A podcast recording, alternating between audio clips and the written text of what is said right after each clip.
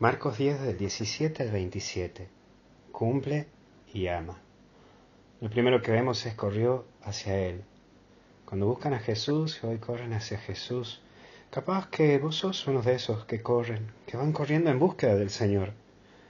Pero hay que ver el motivo. ¿Qué es lo que te lleva a buscar a Jesús? ¿Qué es lo que te hace correr en esa búsqueda desesperada o inesperada de Jesús? Este muchacho corre porque quiere la vida eterna. Pero ahora, a vos, ¿qué es lo que te hace correr en búsqueda de Jesús? El que tenés muchas necesidades, que tenés muchos problemas, que crees la vida eterna.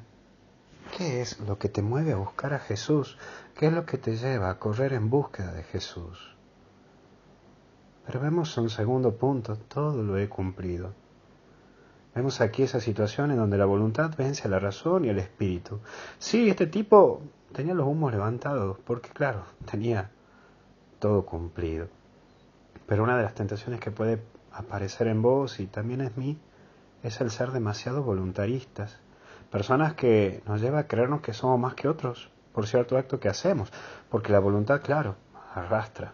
Entonces yo hago ayuno, yo hago abstinencia, yo hago 1500 rosarios por día, yo hago esto, yo hago el otro, yo voy a misa todos los días, yo cumplo todas las normas. Y hasta eso nos lleva a creernos que somos cristianos premium, como que tenemos la superclase. Están los cristianos premium, los cristianos de clase media y los cristianos de clase baja. No, como que somos de otra categoría, cayendo en una actitud vanidosa y hasta de pulcritud. Ah, no, yo no, yo.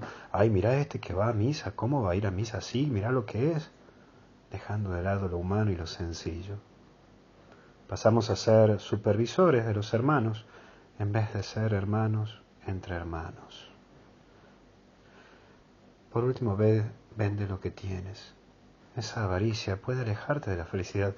Y no me refiero tanto a lo material, sino a la avaricia espiritual, cuando vos querés manejarlo todo, la avaricia humana, cuando vos querés controlar quién tiene dones y quién no, quién tiene virtudes y quién no, quién es el pésimo pecador y quién no.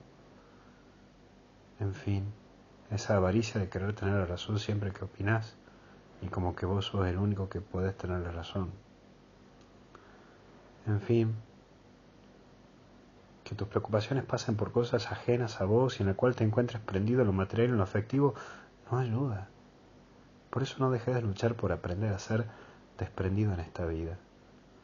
Vos tenés muchísimas cosas para dar, tenés un corazón grandioso, pero aprende a soltar y encomendar a Dios, hacer lo que te corresponde y encomendar a Dios lo que te cueste. Que Dios te bendiga en el nombre del Padre, del Hijo y del Espíritu Santo. Cuídate.